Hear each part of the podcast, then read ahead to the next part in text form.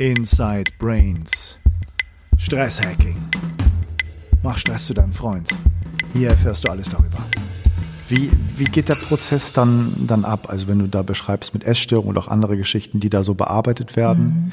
und begleitet werden, wie du das sagst, mhm. führt zu, so habe ich das verstanden und das kann man gut nachvollziehen, zu so einer emotionalen, emotionalen Reifungsprozess halt auch, genau. dass man woan, woanders auf einmal ist Ganz und genau. das anders vielleicht nicht mehr kämpfen muss, sondern dass es eher mühelos einfach mit, mit sich selbst umgeht. Ist das so ein Ziel davon? Mhm. Ich würde es, ich würde es anders nennen. Ich würde sagen, weil wir, wir neigen ja so schnell dazu, das wieder zum Konzept zu machen. Ne? Mhm. Ähm, es geht mir darum, dass du aus dem Kampf aussteigst, weil der Kampf wird auf einer Ebene immer auch weitergehen. Die Sache ist, wenn du nicht mehr involviert also wenn, wenn du weder das geliebte oder noch das ungeliebte Kind bist, sondern die Prozessbegleitung, wie ich sie eben nenne, dann oder du bist zeitweilig das, aber du wachst dann eben auf, mhm. dann darf der Kampf voll da sein. Mhm. Aber du bist nicht mehr Opfer, du bist nicht mehr Spielball immer hin und her und verlierst wertvolle Lebenskraft, sondern du lernst unterschiedliche Seiten in dir, auch die kämpfen, ähm, ihnen einen Ausdruck zu geben, weil sie können dich immer wieder in Richtung Verletzung, Urverletzung führen. Mhm. Du kannst ja von überall einsteigen, wenn du nicht hängen bleibst im Kampf. Deshalb sage ich eben, wir, also mit uns ist eben nichts verkehrt, auch jetzt schon nicht. Auch wenn wir kämpfen, auch wenn wir Probleme haben, es geht darum nicht, dass das Schutzprogramm aufhören soll. Das ist ja ein, solange wir leben, haben wir immer unbewusste Dinge auch in uns, sondern dass wir aus dem Schutzprogramm aufwachen. Mhm. Und plötzlich haben wir eine ganz andere Möglichkeit, den Seiten in uns, die vielleicht wieder im Kampf stehen, das geht ja bei Kleinigkeiten los. Du musst vielleicht eine Arbeit erledigen, Vortrag oder was auch immer mhm. und denkst, oh, ich habe keine Lust. Oh. So. Und wenn du, wenn du jetzt in diesem Ping-Pong-Ballspiel bist, dann guckst du vielleicht noch sechs Stunden Fernsehen und isst drei Tüten Chips. Ich übertreibe mhm. jetzt, mhm. bis du irgendwann sagst, okay, jetzt muss ich aber. Oder du reißt dich gleich am Riemen, ja. Du bist immer im Kampf, aber wenn du merkst, interessant, okay, der Vortrag muss vorbereitet werden, ich habe überhaupt keinen Bock, was ist eigentlich jetzt genau hier da? Und dann begleitest du beide Seiten und dadurch entsteht Raum. Und dadurch entsteht mehr und mehr die Instanz, die nicht mehr, wo du merkst, es geht gar nicht, es geht nicht um den Vortrag. Ja, es geht darum, dass du in irgendwas eingestiegen bist, wo du musst, nein, ich mach nicht. Du musst, nein, ich mach nicht. Und das ist viel älter als dieser Vortrag. Mhm. Biografisch viel älter. Okay. Ist äh, vielleicht noch eine kurze Zwischenfrage zu, zu dem Spezialgebiet, wovor du herkommst. Sind Essstörungen etwas, was da so was Besonderes ist, dass du da das entwickeln konntest oder ist das eher ein Zufall? Also hat das eine Besonderheit, dass man auf diesem Spielfeld das besonders gut sehen kann oder mhm. steckt da noch was anderes hinter? Die Essproblematik war die, bei, bei, ähm, über die sich das meiste bei mir gezeigt hat. Mhm. Also die Angststörung, wie gesagt, hatte ich ja schon ganz früh, aber die konnte ich verstecken bis zu, zumindest bis 16. Ähm, dann war ich ja in Behandlung, also das war wie, okay, darum kümmere ich mich ja. Ne? Die Depression war latent da, aber brach vor allen Dingen aus durch diesen Zusammenbruch. Aber das Aller, Allerschlimmste, das hat ja diesen Zusammenbruch wirklich erst initiiert, war meine Gewichtszunahme. Ich habe in wenigen Wochen da, ich hatte eine Crash-Diät gemacht und danach durch diese Stoffwechselerkrankung, die nicht entdeckt wurde längere Zeit, äh, in wenigen Wochen 22 Kilo zugenommen. Und weil das für mich wirklich der Super-GAU war, habe ich meinen mein ganzen Fokus erstmal darauf gelegt. Und im Zuge dessen habe ich aber gemerkt, weil das Essen ist immer nur der Wegweiser, wirklich. Deswegen bin ich auch davon überzeugt, Ernährungspläne sind ein Teil des Problems, weil sie bedienen immer das geliebte Kind. Ja. Ja, ähm, durch diese verschiedenen Übungen, diese, die Übung der Selbstbegleitung, der emotionalen Selbstbegleitung, habe ich eben gemerkt, darunter ist ja wirklich, das sind biografische Kilo und da kam meine Depression ganz doll rein. Mhm. Das psychische Gewicht war für mich dann der Fokus. Und deshalb bin ich über diesen Weg eingestiegen. Aber irgendwann war das eben auch nicht mehr so mein Thema. Also das sagt sich jetzt ja leicht. Ne? Ich wollte am Anfang nur schlank sein, ich wollte die Depression nicht haben und ich wollte auch gerne meine Angststörung nicht haben. Ich war einfach nur dabei, was muss ich tun, damit ich das loswerde. Und weil ich aber wirklich damals so am Boden war, ich, ich konnte nicht weiter kämpfen. Es war, es war klar, wenn ich weiter kämpfen würde, Nein, ich, ich hatte gar nicht die Kraft weiter zu kämpfen. Es war mhm. klar, ich muss was, hier muss was Neues her. Ich brauche irgendwie einen Kontakt zu mir, ja. wenn ich nicht sterben will. Ja. Mhm. ähm, die, der, der Weg, den du da gegangen bist, führte dann sozusagen die, zu den Erkenntnissen, dass du auch mit Leuten gearbeitet hast, dass du gesehen hast, was da so passiert, wie man damit umgehen kann. Ähm, was mich noch interessieren würde, bevor wir vielleicht versuchen, so ein bisschen auch inhaltlich weiterzugehen, was da konkret, was man da machen kann, mhm. ob es mhm. vielleicht auch, ich meine, wenn man gerade über Ernährung redet, mhm. ich meine, das ist ja, mhm. ich finde legitim, sich mhm. darüber Gedanken zu machen, Total. dass man sich gesund ernährt, Absolut. dass man diese Themen jetzt erarbeitet, auch gesellschaftlich breit mhm. diskutiert werden, ob man Tiere töten sollte oder nicht, das ist ja genau. ein Thema. Aber wie man dann sozusagen persönlich damit umgeht, diszipliniert, ähm, und, und da genau diese Anteile des geliebten Kindes da vielleicht nicht so im Fokus hat, ist, glaube ich, ein ganz wichtiger Hinweis. Gibt es da Anleitung, wo mhm. du sagen kannst, achtet mal vielleicht da drauf oder? Ja, also ähm, ich bin überhaupt nicht gegen gesunde Ernährung oder auch nicht gegen Sport. Das sind ja wunderbare Dinge. Ne? Ähm, aber zum Ausstieg aus einer Essproblematik halte ich das für absolut also kontraproduktiv, mhm. ja. Weil wenn jemand einen Umgang mit dem Essproblem anstrebt, das gelingt ja manchen Menschen, kann das wunderbar sein. Ich möchte nur so gerne ähm, ermutigen für diejenigen, denen das nicht gelingt, und das sind ja viele, mit ihnen ist nichts verkehrt. Ähm, und ich möchte ermutigen, uns nicht mit so wenig zufrieden zu geben. Wir Menschen ähm, müssen nicht ein Leben lang gegen uns kämpfen. Ich nenne diese Gruppe ja auch die dünnen Dicken, also jemand, der einen Umgang mit dem, mit seinem, äh, der aufgrund eines Plans abgenommen hat, ähm, den nenne ich dünne Dicke, also eine immer noch übergewichtige Person, die jetzt mit Hilfe von keine Ahnung, Rohkost oder was auch immer sich ähm, auf einer schlankeren Spur hält. Aber dann frage ich manchmal auch, wenn ich mit Menschen dann spreche, und wenn es morgen keine Rohkost mehr gäbe, wärst du wieder dick? Mhm. Was ist das? Oder wenn du dich nicht an den Plan hältst, dann nimmst du wieder zu. Das ist ein Umgang mit dem Problem. Und wie gesagt, wenn jemand sagt, das finde ich in Ordnung, wunderbar. Es gibt aber viele dünne Dicke, in unserer Gesellschaft sind die ja total anerkannt. Ähm, viele dünne Dicke, die sagen, das kostet mich zu viel Kraft. Ich habe mal auf einem meiner Seminare eine Frau gehabt, ich habe immer wieder Frauen dort oder Männer auch, die haben viel abgenommen mit einem Ernährungsplan und sitzen trotzdem bei Sehnsucht und Hunger. Ähm, aber eine Frau fand ich mal besonders beeindruckend. Die hat 60 Kilo abgenommen mit einer, äh, mit einer Ernährungsumstellung. Und sie saß da in der großen Runde und hat darüber erzählt, hat auch geweint dabei und dann waren andere natürlich, viele der, der Menschen, die auch da waren, haben gesagt, ey, das ist doch, du bist doch super schlank jetzt, es ist doch toll.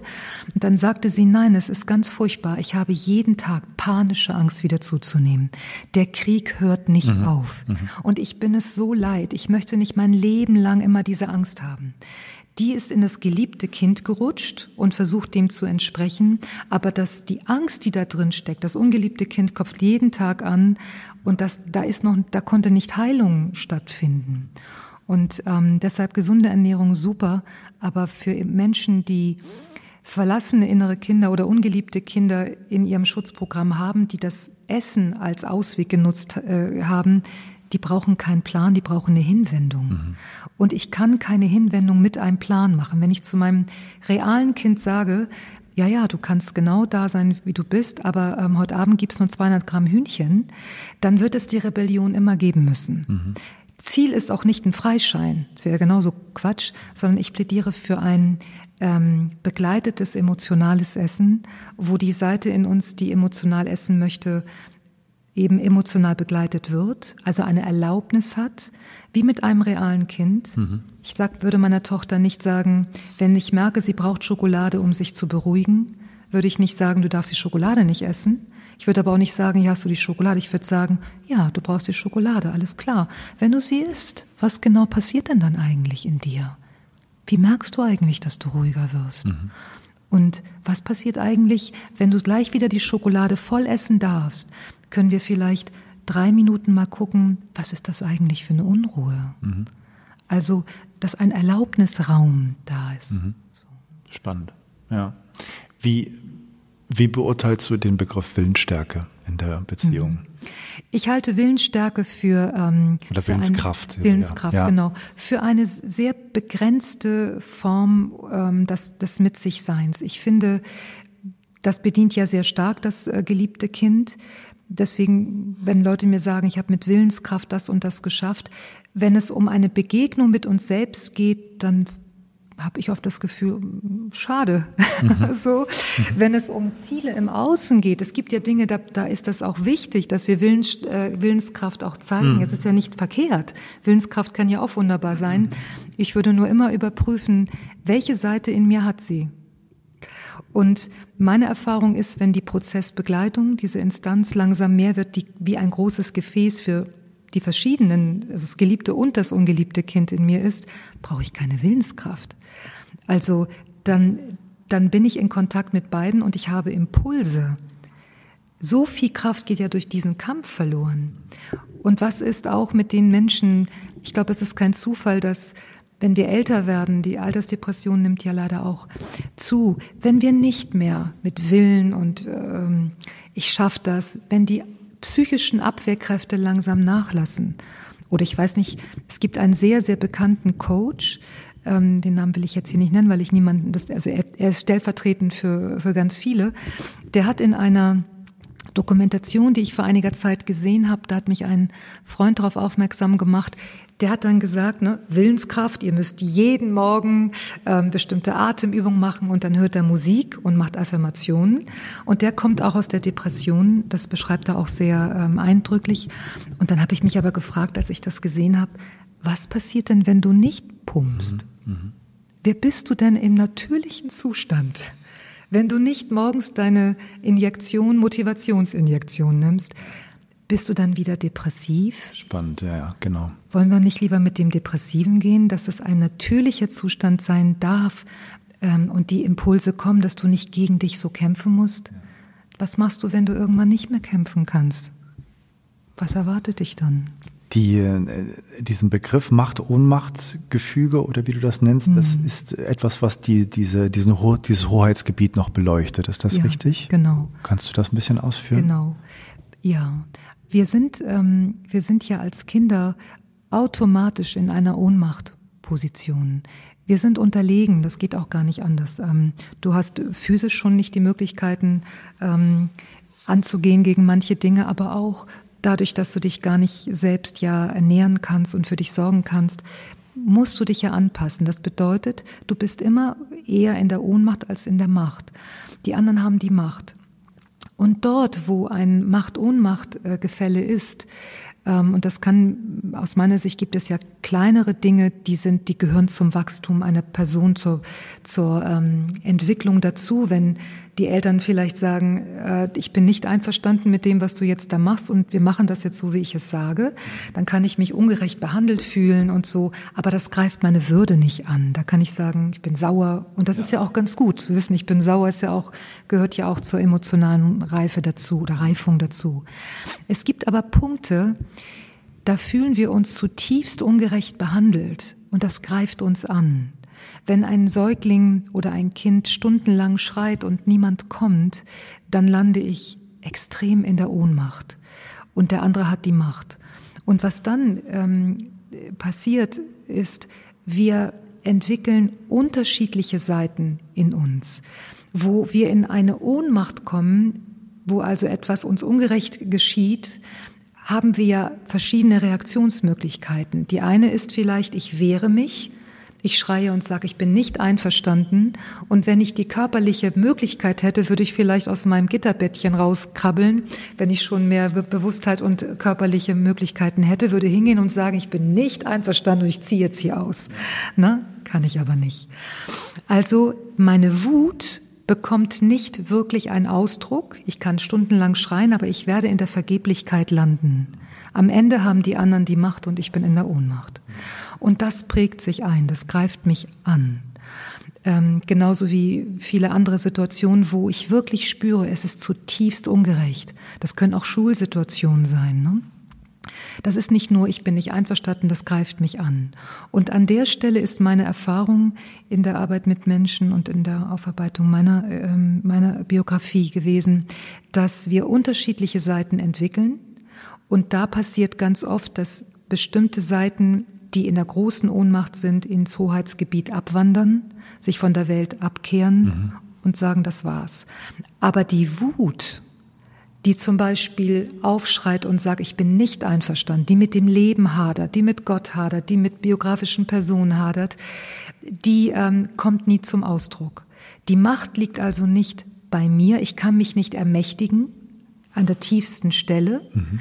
Und ähm, aus meiner Sicht braucht aber das so dringend, die Hinwendung zu dieser Verwundungswurzel zu folgen bis zum tiefsten Punkt.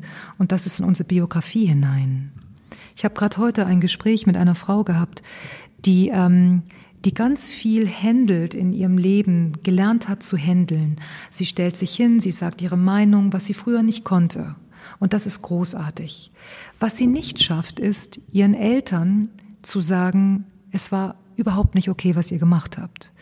Und darüber haben wir heute gesprochen, weil ähm, ich habe sie dann gefragt, ich habe gesagt, du musst erstmal gar nichts, du bist das, aber mich interessiert, Hast du denn eine Erlaubnis überhaupt, deinen Eltern das, ähm, darfst du deinen Eltern einen Vorwurf machen? Geht nicht darum, dass du es real draußen tust, aber hast du in deinem System mhm. eine Erlaubnis? Dann meinte sie, äh, nein. Also, und dann kommt das, und mein Vater konnte ja nichts dafür. Meine Mutter meine ich, jetzt bist du in den Schuhen deiner Eltern. Kannst du einen Moment in deinen Schuhen bleiben? Also wenn du, wenn du dich ermächtigen würdest, und dann sind, das ging natürlich an der Stelle gar nicht, weil ihr Weg war erstmal über die Angst zu gehen, da kam ganz viel Angst hoch. Das Loyalitätsband zu den Eltern war so stark. Und dieses Macht-Ohnmacht-Gefälle, an der Stelle, ähm, denn die Eltern sind ja wie die Welt für uns Kinder. Die Welt, die da draußen haben die Macht und ich habe sie nicht an der Stelle. Da braucht es eine Ermächtigung.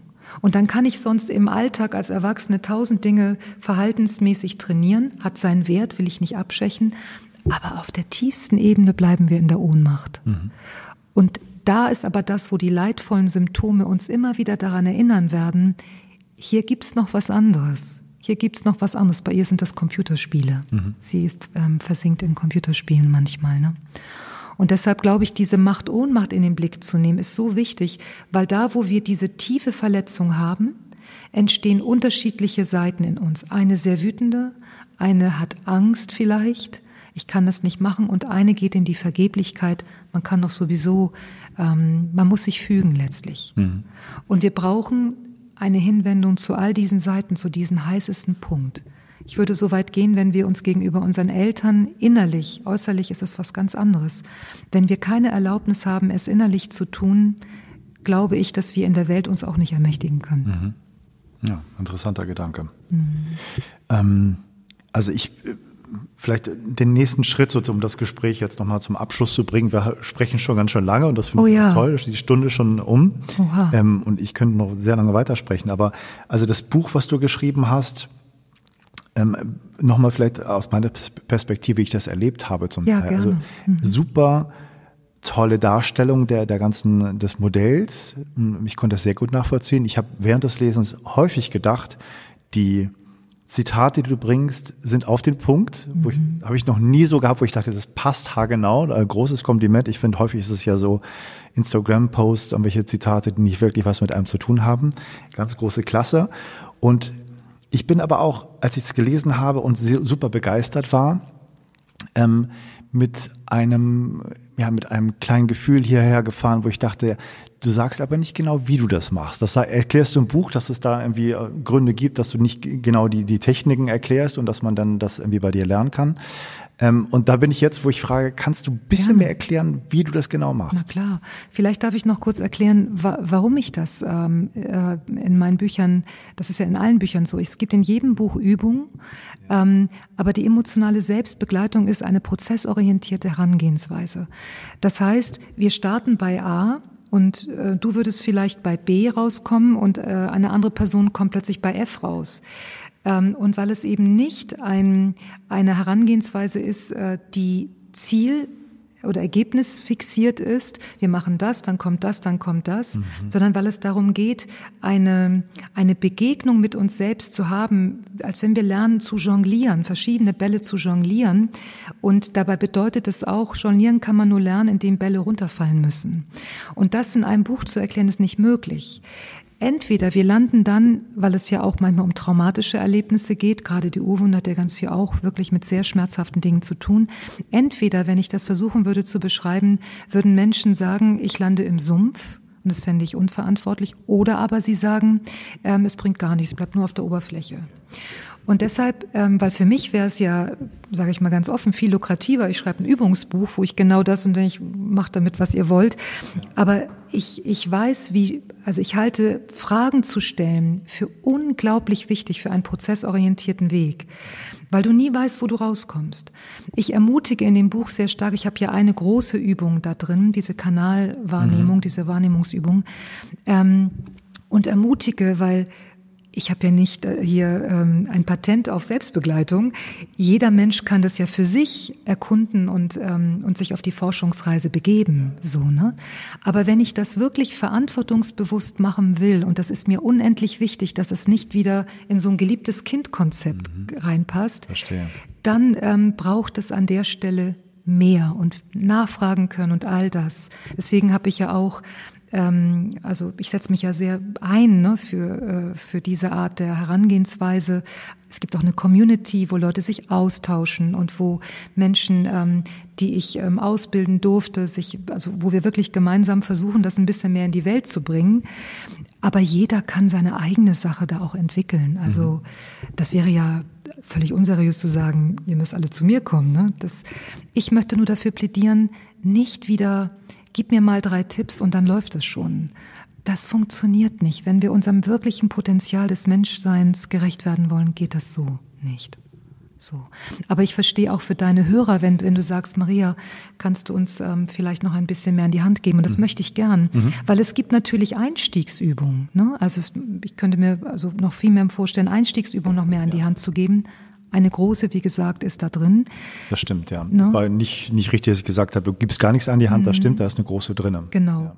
Ja. Ähm, Genau, also ich würde, ich würde darauf, ähm, da, wenn jemand das gern machen möchte, ich würde darauf ähm, fokussieren, überhaupt erstmal unsere inneren Sinne zu schärfen.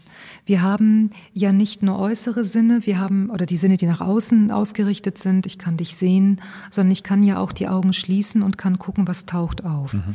Vorsicht davor, wenn wir dann sagen, wir gehen mit Reisen, ne, wir geben Bilder vor, das kann auch sehr wertvoll sein, aber für das, wofür ich jetzt gerade hier spreche, geht es darum, nicht etwas vorzugeben, sondern zu lernen, zu empfangen, was der innere Körper, die innere Sprache uns sendet. Und da könnte ich, äh, würde ich zum Beispiel plädieren oder würde ich vorschlagen, sich ein bisschen darin zu trainieren. Nehmen wir mal an, ich habe einen Druck auf der Brust. Oder ich fange anders an. Nehmen wir mal an, wir haben eine Unruhe in uns. Ich bin irgendwie unruhig.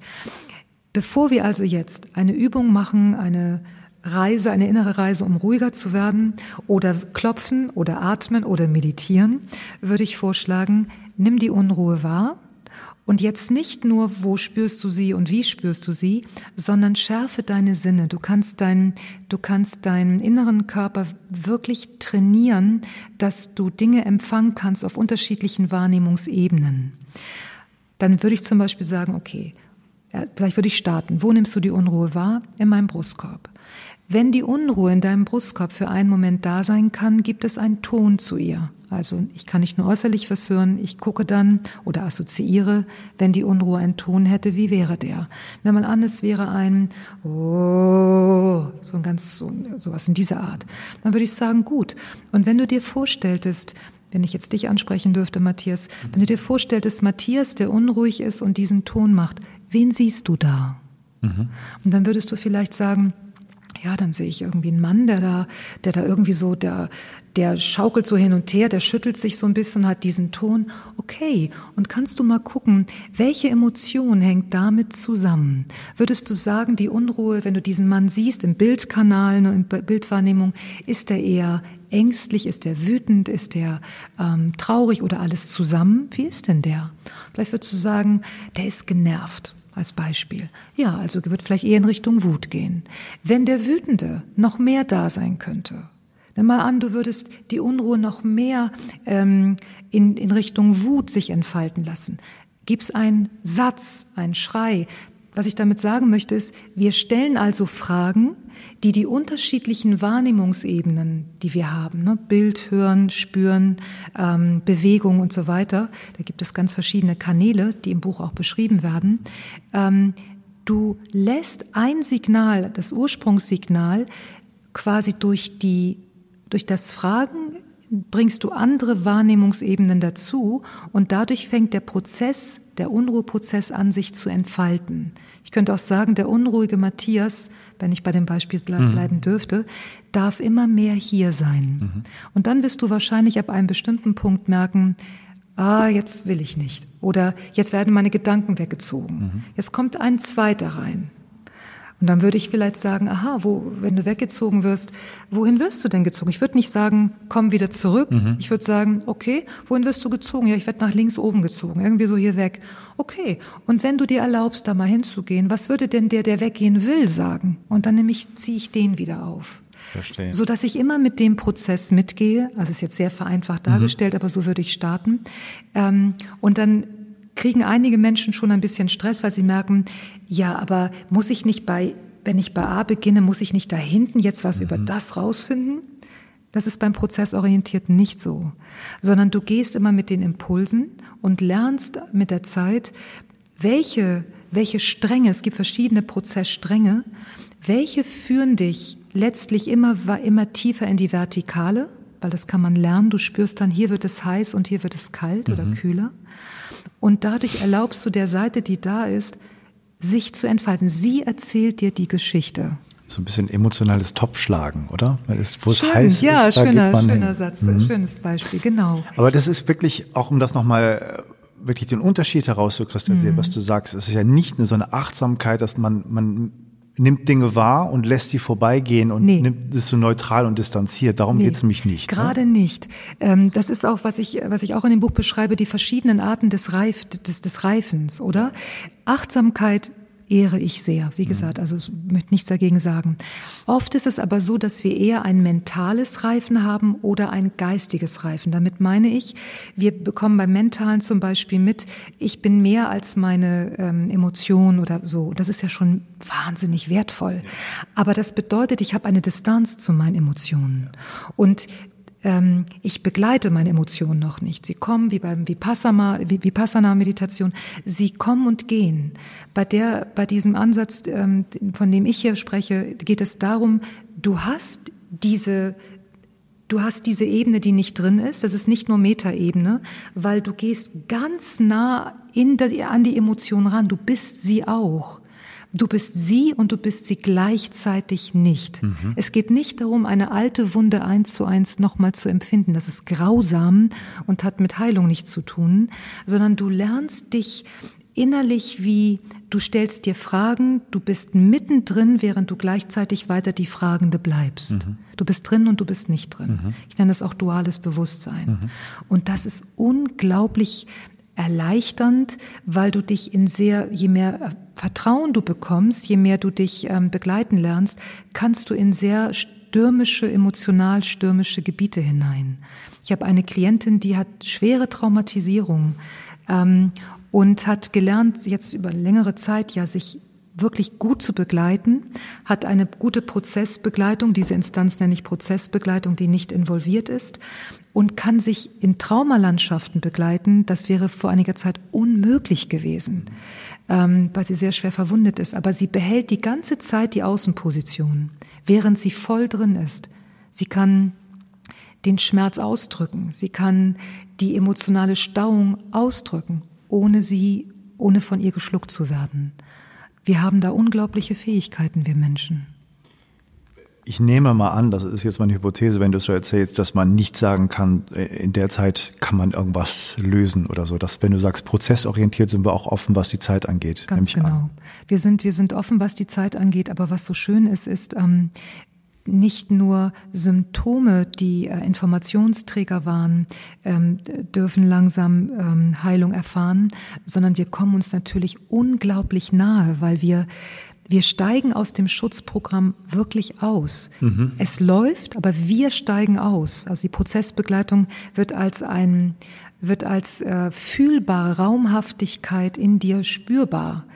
Und das ist nicht, wie gesagt, nicht nur die Metaebene. Und das bedeutet, du erlangst eine enorme Gelassenheit, ne? Ein, du musst nicht mehr etwas tun, damit dein Leben beginnt. Du bist voll da. Auf allen Ebenen. Nicht nur mental, nicht nur geistig, ich gehe ins Non-Duale, ist ja auch wunderbar, ist wunderschön, aber wir Menschen haben doch alle Ebenen. Und ich glaube, dass die emotionale Reife in unserer Gesellschaft viel zu kurz kommt. Und ich glaube, dass wir Menschen oder unser Planet auch an einigen Punkten wirklich steht. Wir brauchen aus meiner Sicht, wie ich in dem Buch ja auch sage, nicht noch mehr Meditation im Licht. Wir brauchen ehrliche Emotionsarbeit. Ja. Wir brauchen aus meiner Sicht ähm, ein emotionales Reifen. Und wir haben sehr, wir haben eine Welle gehabt von mentalem Reifen ne, mit dem äh, ganzen, mit der Glaubenssatzarbeit und all das. Wir haben ähm, geistiges Reifen, was jetzt immer mehr kommt durch Meditation. Ne? Ich, ich, mhm. ich gehe ins Non-Duale. Aber was ist mit dem emotionalen Reifen? Das ist doch das, wo die meisten Verstrickungen sind. Irgendwann muss ich aus der Meditation auch wieder raus. Und wenn ich sage, ich distanziere mich, fände ich das schade. In den Emotionen steckt so viel, so viel von uns, so viel Kraft auch. Ne? Ja, es gibt ja schon so den Begriff der Schattenarbeit, der jetzt immer wieder auch ähm, im Trend ist. Und so kann man sagen, dass vielleicht die eigentliche Schattenarbeit, so wie du es darstellst, eigentlich im Licht passieren muss? Oder sollte, dass gerade da mhm. vielleicht die Schatten drin stecken? Das ist, das ist eine Möglichkeit, das zu sehen. Ich glaube, ich würde es ähm, gerne etwas ähm, variieren wollen. Ich würde sagen, die Schattenarbeit findet statt, indem wir als Prozessbegleiter in, den, in die Dunkelheit gehen. Mhm. Also wir müssen nicht ähm, aus dem Licht heraus äh, den Schatten nur sehen, sondern wir, als wenn wir einen Anker oben haben im Licht, aber wir steigen hinunter in den Schatten. Und wie wir eingangs ja auch in dem Gespräch gesagt haben, es ist immer wichtig zu überprüfen, wer steigt hinunter.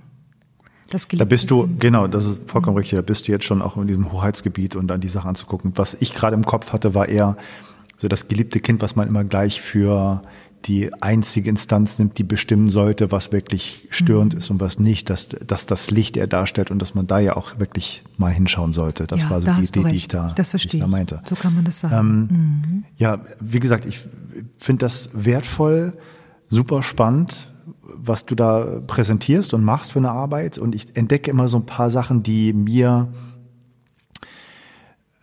vielleicht nicht unbedingt Antworten geben, aber zumindest neue Wege eröffnen, mhm. ne, da, da weiterzugehen, so mit der Arbeit, die ich mache und die ich gelernt habe, dass da schon auch sowas wie eine Demokratie gibt, aber nicht so wie du es darstellst. Das ist etwas, ja, man beachtet die Minderheit auch, aber ich bin die Demokratie, die Mehrheit entscheidet. So, mhm. das ist was anderes. Ja. Ne? Mhm. Ähm, und deswegen finde ich das ganz toll. Vielleicht noch mal so in dem Rahmen der Arbeit und im Verhältnis zu anderen Therapien und Therapeuten mhm. und so. Ähm, ist mein Eindruck, ich weiß nicht, ob das stimmt, ähm, bist du dann in bestimmten Szenen, bist du auf Konferenzen sehr oder bist du, schwebst du irgendwo anders rum gerade? Also wissen viele Leute schon von dir? Das nee. ist gar nicht mein Eindruck. Ne? Nee, leider, leider noch, noch nicht. Ähm, ich, ähm, ich, ich hoffe, dass, dass, dass, dass ich das noch ein bisschen mehr ändern äh, kann und darf. Ähm, und äh, ich bilde ja auch aus, ne? Äh, aber die Ausbildung dauert wirklich lange. Also hm, ja. und das Ende ist nicht mal ganz festzulegen, weil die Technik hast du in zwei, drei Jahren drauf. Ne? Mhm. Also die Interventionstechniken, aber nicht den, Handlung, den, den Haltungswandel. Mhm. Und ich bin davon überzeugt, dass man Menschen nur im, ins Hoheitsgebiet überhaupt ähm, Brücken bauen kann dorthin, wenn man selber nicht aus dem geliebten Kind heraus als mhm. Therapeut mhm. agiert. Ja. Und deshalb ähm, ist das eben eine, eine Ausbildung, die eben ganz stark den Fokus auf den eigenen Weg auf diese Weise da eben hält, neben den ganzen therapeutischen, traumatologischen mhm. und so weiter. Also ich finde noch nicht, Du wolltest noch was sagen. Sorry. Nee, ich, ich finde das mhm. total nachvollziehbar. Mhm. Aber ich, ich stelle mir auch vor, dass vielleicht Leute das hören und sagen, super spannend. Mhm. Aber jetzt drei Jahre oder vier Jahre, nee, gibt es da nicht einen anderen Weg, das schneller zu lernen? Das wäre genau. so interessant, so. Genau. Weißt du? Finde ich super interessant. Und ähm, äh, meine Erfahrung, ich kann dir nur meine Erfahrung mhm. sagen, ist, ich habe eine Fortbildung mehrere Jahre gemacht und habe ganz kurz vor der Prüfung aufgehört, weil sie genau diesen Weg äh, gegangen sind. Ähm, mhm. Und ich und ich finde das äh, wunderbar, was die machen. Aber sie sagten halt, wir müssen irgendwie jetzt auch mal an diesem Institut so ein Einjahres-Coaching im so, so, wo ich meinte, stopp, das geht doch mit dem Spirit da gar nicht. Mhm. Also wollen wir wirklich etwas verändern, müssen wir doch an den an den untersten Punkt irgendwie ähm, uns annähern dürfen. Sonst bleibt das alles noch im geliebten Kind stecken. Und das ist nicht attraktiv. Wir leben in einer Gesellschaft, die schnell, wunderbar, oder wenn ich manchmal Interviews gebe, haben sie fünf Tipps, dann sage ich, ja, genau. der erste Tipp ist, es gibt keinen Tipp. Ja, so. das und das fünfmal hintereinander am besten.